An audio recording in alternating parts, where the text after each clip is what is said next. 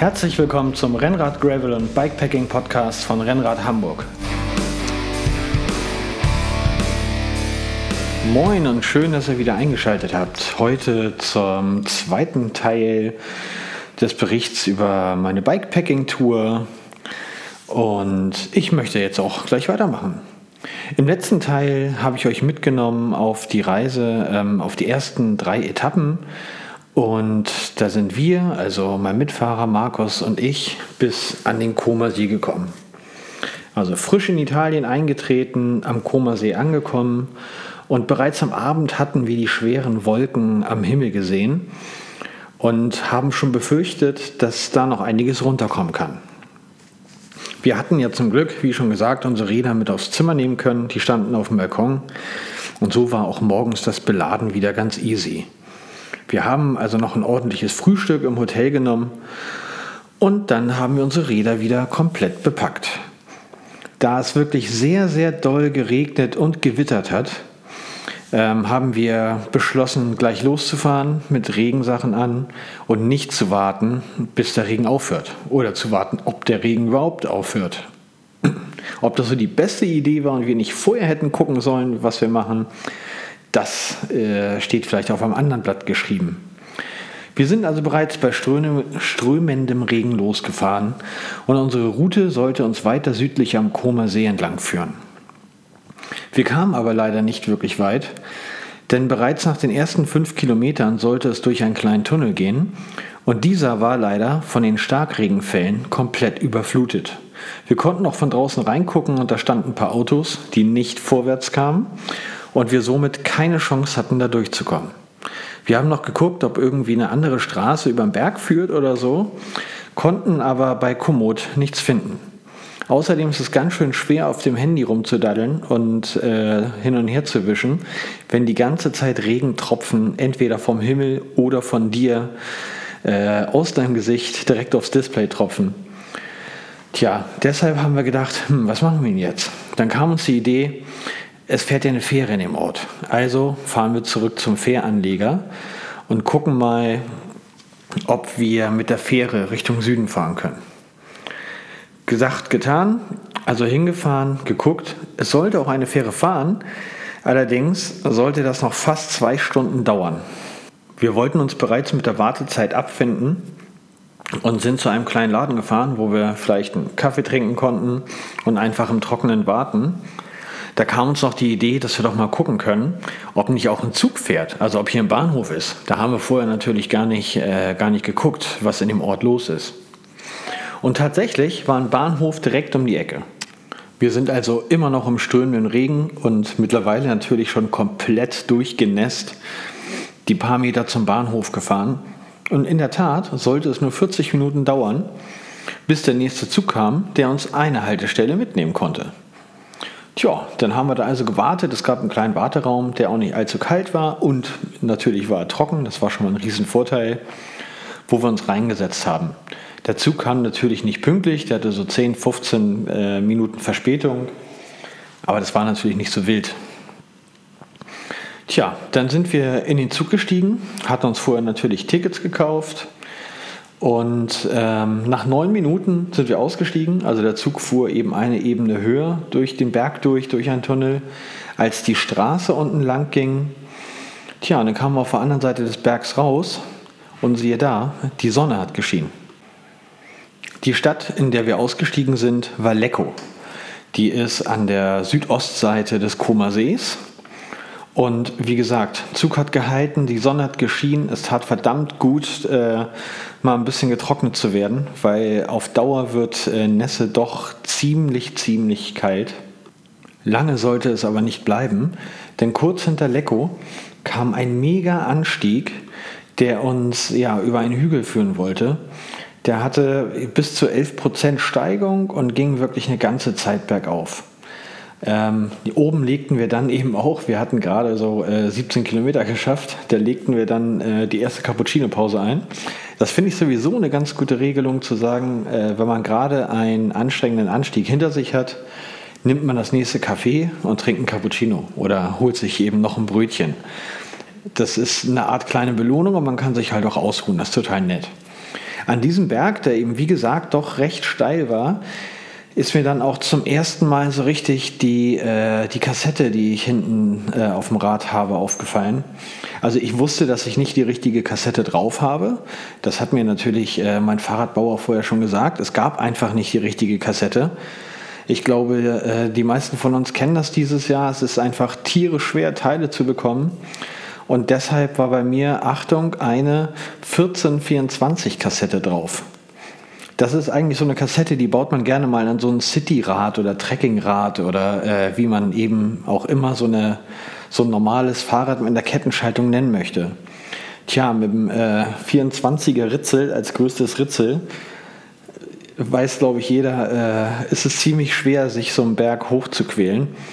Und das hatte dann auch für den Rest der Tour natürlich zur Folge, dass man öfter mal Muskelkater in den Beinen hat. Denn das kostet ganz schön Kraft, damit einen Berg hoch zu, kraxeln. Zu kraxeln. Es ging dann noch wellig weiter, bevor wir in die Ebene kamen und Richtung Bergamo fuhren. Die Route südlich der Berge ist jetzt nicht so richtig schön. Äh, ihr wisst, ich liebe Berge über alles. Und ich bin auch mal froh, wenn es ein bisschen flacher ist und nicht immer bergauf und bergab geht. Aber die Straße da unten, die hatte so viel Verkehr. Es, das hat mir überhaupt nicht gefallen. Und da muss ich auch ehrlich sagen, da kamen mir so die ersten Zweifel, ob das alles so eine tolle Idee ist, ähm, dem Regen davon zu fahren und auf die Südseite der Berge und dafür die ganzen Autos in Kauf zu nehmen. Denn so richtig tolle Radwege gab es dort in der Ecke nicht und auch nicht so viele schöne kleine Straßen. Äh, Markus hat das nicht so gestört, der ist ja vielleicht härter im Nehmen oder ich bin einfach ein verwöhntes Blag, was halt so schöne Fahrradrouten angeht. Das kann natürlich auch sein. Wir wollten ja heute ähm, an den Iseo-See fahren und tatsächlich ähm, wurde es auch erst gegen Ende am Iseo-See schöner. Das ist wirklich die äh, zweite Hälfte der Etappe, also mindestens die zweite Hälfte der Etappe die hätte ich an diesem Tag echt knicken können. Das hat mir gar keinen Spaß gemacht. Aber dafür kam natürlich die Belohnung am Abend am Iseo-See.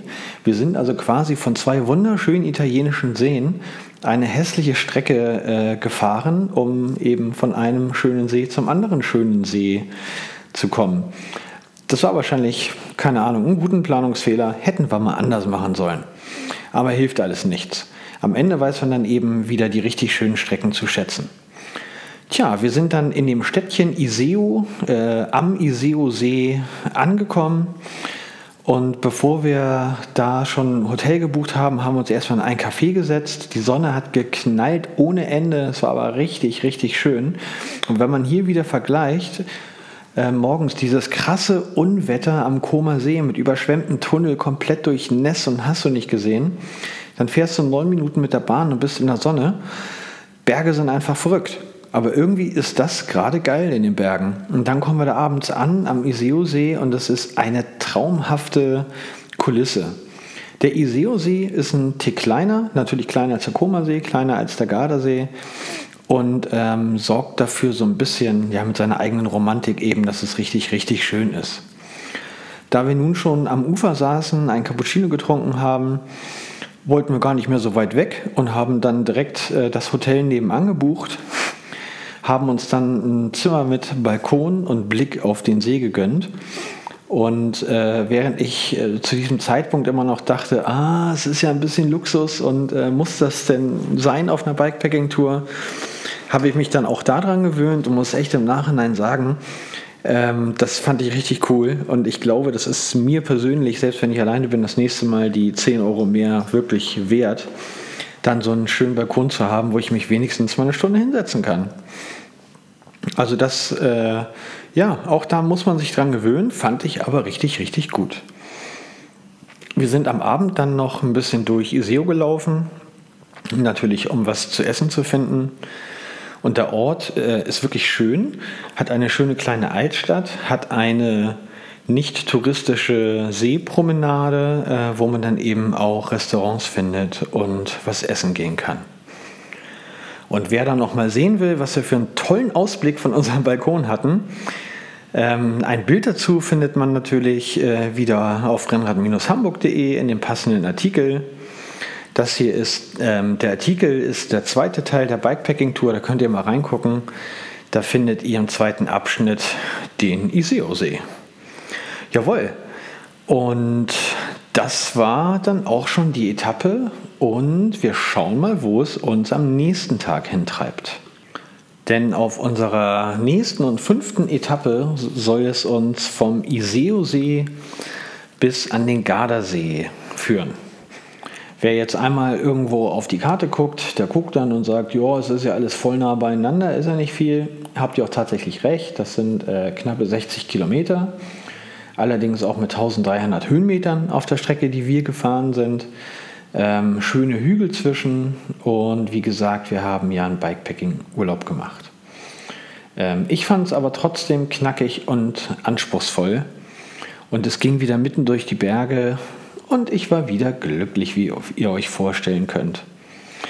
Tja, es ging dann morgens gleich los in Iseo nach dem Frühstück. Wir hatten nicht viel Verschnaufpause. Es ging hinten aus dem Ort raus und bereits nach 500 Metern startete die Steigung. Wir fuhren auf der Straße in Serpentin bergauf. Das ging gleich richtig gut los und natürlich merkte ich wieder meine Kassette. Nach ein paar Kilometern führte uns dann die Route auch äh, rechts in den Wald hinein. Da musste man am Anfang eine ganz schön steile Rampe hochfahren, äh, um überhaupt dort auf den Weg zu kommen. Aber das macht richtig Laune. Und dann kam man auf so einen Gravelweg und da, äh, ja, da macht mein Herz einen Sprung und ich freue mich riesig. Das war schon richtig geil. Allerdings war der Weg zu Beginn so leicht geteert. Da wurde einfach Teer über äh, Schotter geschmissen. Das war dann natürlich noch Gravel Luxus. Dann kam so ein bisschen Sand-Schotterweg. Ja, und kurz danach kamen ähm, wirklich so große, äh, runde Steine, die in den Boden gelegt waren, sage ich jetzt mal. Das war eben ein äh, alter Pilgerweg, der da lang führte. Und mit dem Rad war das sehr, sehr schwer hochzukommen. Wir haben dann natürlich noch lange versucht, äh, sehr langsam hochzukommen. Äh, irgendwann geht es aber nicht mehr, weil die Steine von dem Starkregen der letzten Tage oder Wochen sogar in den Alpen, die waren natürlich auch recht freigespült. Da war leider kein ordentliches Fahren mehr. Wir haben dann ein ganzes Stück hochgeschoben und haben die Kilometer dann äh, zu Fuß gemacht. Fahrradschieben ist unglaublich anstrengend und Fahrradfahren ist lange nicht so anstrengend, wie ich finde. Dann kamen wir irgendwann wieder Richtung Straße und äh, Markus hat beschlossen, dann auf der Straße weiterzufahren. Wir haben einmal ganz kurz die Komoot-Route gecheckt und haben gesehen, dass nach ein paar Kilometern der Pilgerweg wieder auf die Landstraße stößt. Markus ist dann also die Landstraße gefahren und ich den Pilgerweg gefahren bzw. auch mal geschoben. Ich fand es ganz abenteuerlich. Es waren nicht die ganze Zeit äh, diese runden Steine, die man nicht fahren konnte, sondern es wurde dann eben auch wieder etwas schotteriger. Teilweise führte der Weg äh, an wunderschönen Grenzmauern entlang, also so richtig schöne alte Mauern, die Privatgrundstücke getrennt haben. Manchmal ging der Weg auch tatsächlich einfach über einen Hof rüber. Das hat man in den Bergen ja oft dass sowohl die Forstwirtschaft als auch die Wanderwege äh, über Privatgrundstück führen. Und da die Leute das alle kennen, guckte auch keiner. Das war, äh, das war wirklich sehr angenehm. Nur zum Schluss wurde es noch mal ein bisschen doof. Da war dann ein recht, äh, ja, da war der Pilgerweg dann schon recht zugewachsen mit Büschen. Und man hatte so einen sandigen Weg, der vom Regen so aufgespült war, dass sich schon so kleine Gräben da drin gebildet hatten. Die waren trocken und da konnte man auch durchgehen bzw. durchschieben. Aber das erhöhte auf jeden Fall den Schwierigkeitsgrad. Irgendwann kam ich dann auch wieder auf die Landstraße und Markus und ich hatten abgemacht, wir treffen uns auf dem nächsten Gipfel. Und ja, ich bin dann die Landstraße weitergefahren. Äh, wie gesagt, es war mega heiß und ähm, dann ist mir an einer Stelle äh, ganz klassisch eine Wespe unter die Brille geflogen. Zum Glück nicht ins Auge, aber ebenso an der Seite unter dem Bügel hat mich sofort gestochen.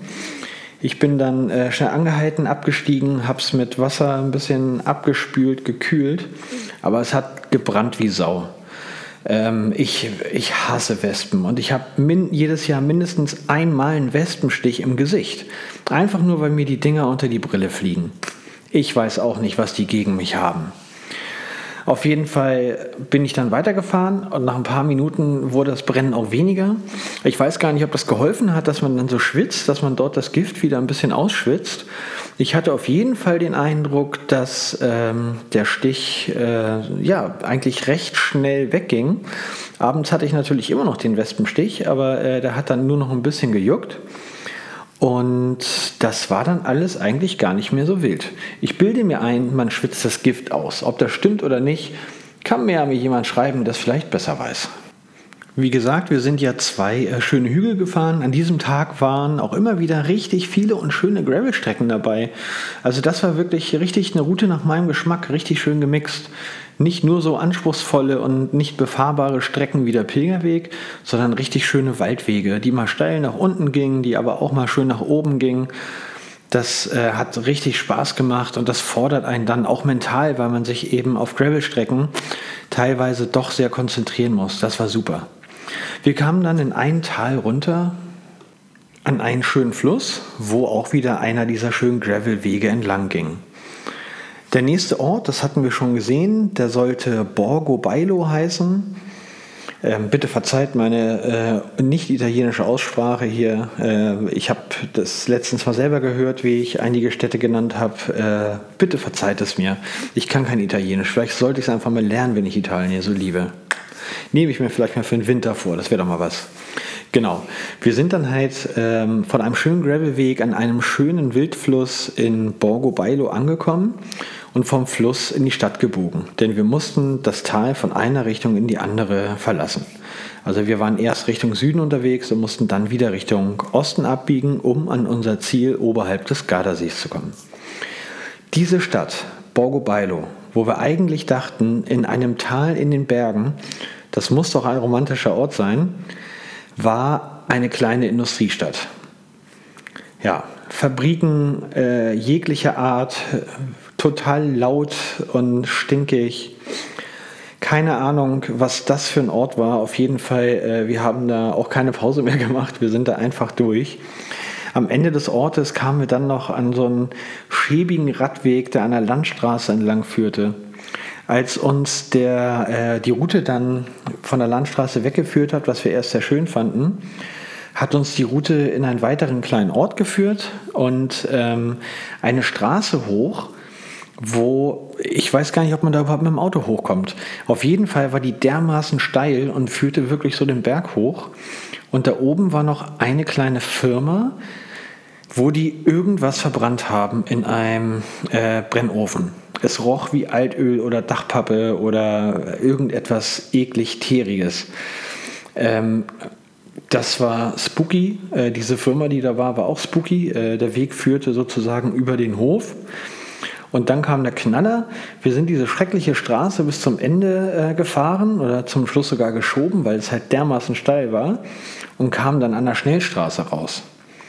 Ähm, um aber auf diese Schnellstraße zu kommen, mussten wir erst über ein Privatgrundstück und standen dann im Garten von einem großen Haus. ähm, tja, da war dann eine Dame, die kam dann auf den Balkon, hat uns gesehen. Ich nehme mal an, sie kannte das, denn sie öffnete sofort äh, ihr elektrisches Tor und ließ uns weg. Äh, ja, wir haben gewunken, uns bedankt und sind noch ein paar Meter auf dieser Landstraße gefahren, bevor es dann wieder schön weiterging. Also toller Tag, tolle Strecken, alles. Nur dieser Ort, der war irgendwie so ein bisschen äh, spooky und ja, merkwürdig, würde ich mal sagen. Der Tag ging aber dann wieder richtig schön weiter und wir sind durch kleine Dörfer gefahren, haben richtig schöne kleine Bäche gesehen, immer wieder ein Mix aus Gravel und Straße und äh, das war einfach, äh, einfach wieder wunderschön. Als wir dann so kurz vom Ziel waren, das waren dann so äh, zehn Kilometer vom Ziel, ging es wieder richtig schön durch den Wald. Und hätte man jetzt mal so einen Kompass in die Hand genommen, hätte man gesagt, okay, hier geht es jetzt gerade nicht auf der Straße, sondern Luftlinie durch den Wald äh, Richtung Gardasee. Unser Hotel, das wir nun schon gebucht hatten, lag oberhalb von Salo, also an der Südwestecke des Gardasees Und unser Hotel im Speziellen lag eben auf dem Berg oberhalb von Salo. Wir wollten jetzt äh, abends eh nicht mehr baden gehen und ähm, hatten uns da ja, ein nettes Hotel rausgesucht. Der Markus hat ein gutes Händchen für gute Hotels. Tja, wie gesagt, unsere Route führte uns mitten durch den Wald und wir kamen dann an einem Grundstück an. Also der Weg führte tatsächlich noch weiter geradeaus. Unsere Route sagte aber hier bitte links abbiegen und da war ein elektrisches Tor. Tja, dann blieben wir da erstmal ein bisschen äh, bedient stehen und dachten, verdammt nochmal zugenäht, jetzt stehen wir hier schon wieder und wissen nicht genau wo lang. Da öffnete sich wie auf magische Art und Weise das elektrische Tor.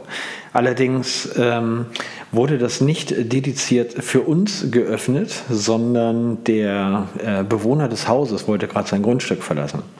Wussten wir natürlich nicht. Wir sind dann einfach auf das Grundstück raufgefahren.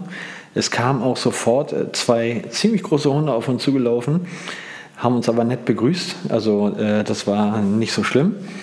Und der Fahrer des Autos stieg dann auch aus und hat uns gefragt, wo wir hinwollen. Und wir sagten, ja, hier das und das Hotel, das soll hier noch, ich glaube, zwei oder drei Kilometer waren es, hier lang sein. Und er hat gesagt, nee, hier ist, äh, hier ist nichts.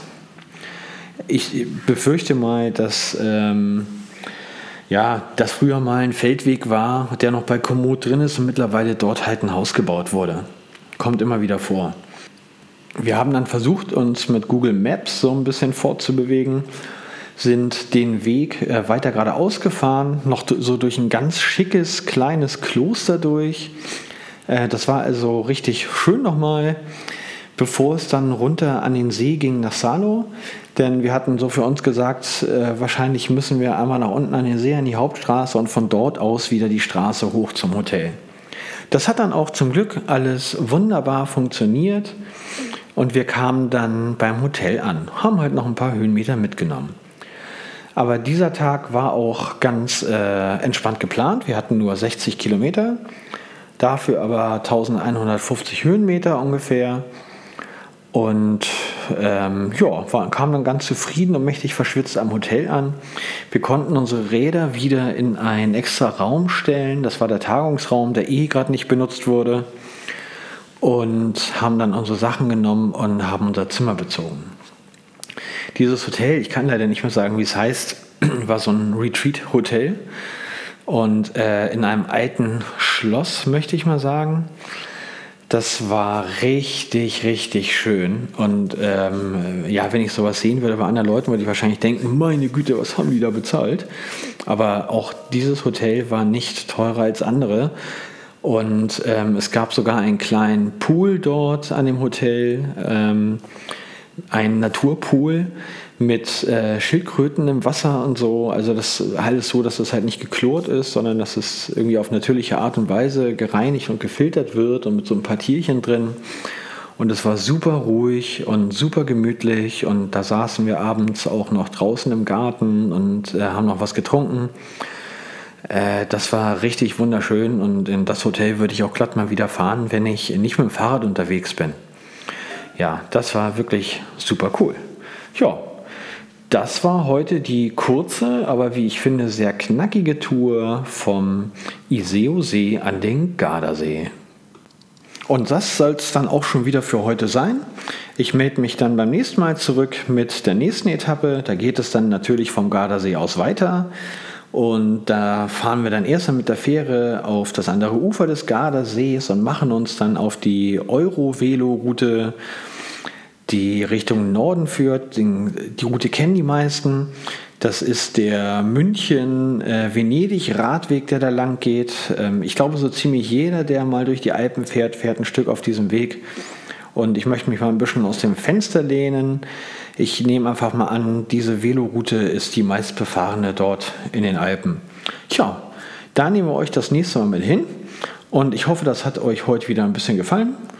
Ähm, vielleicht äh, lasst ihr einen Kommentar oder ein Like da oder guckt mal auf meinen Blog und schreibt mir auch gerne auf Instagram äh, auf meinen Kanal Rennrad-Hamburg.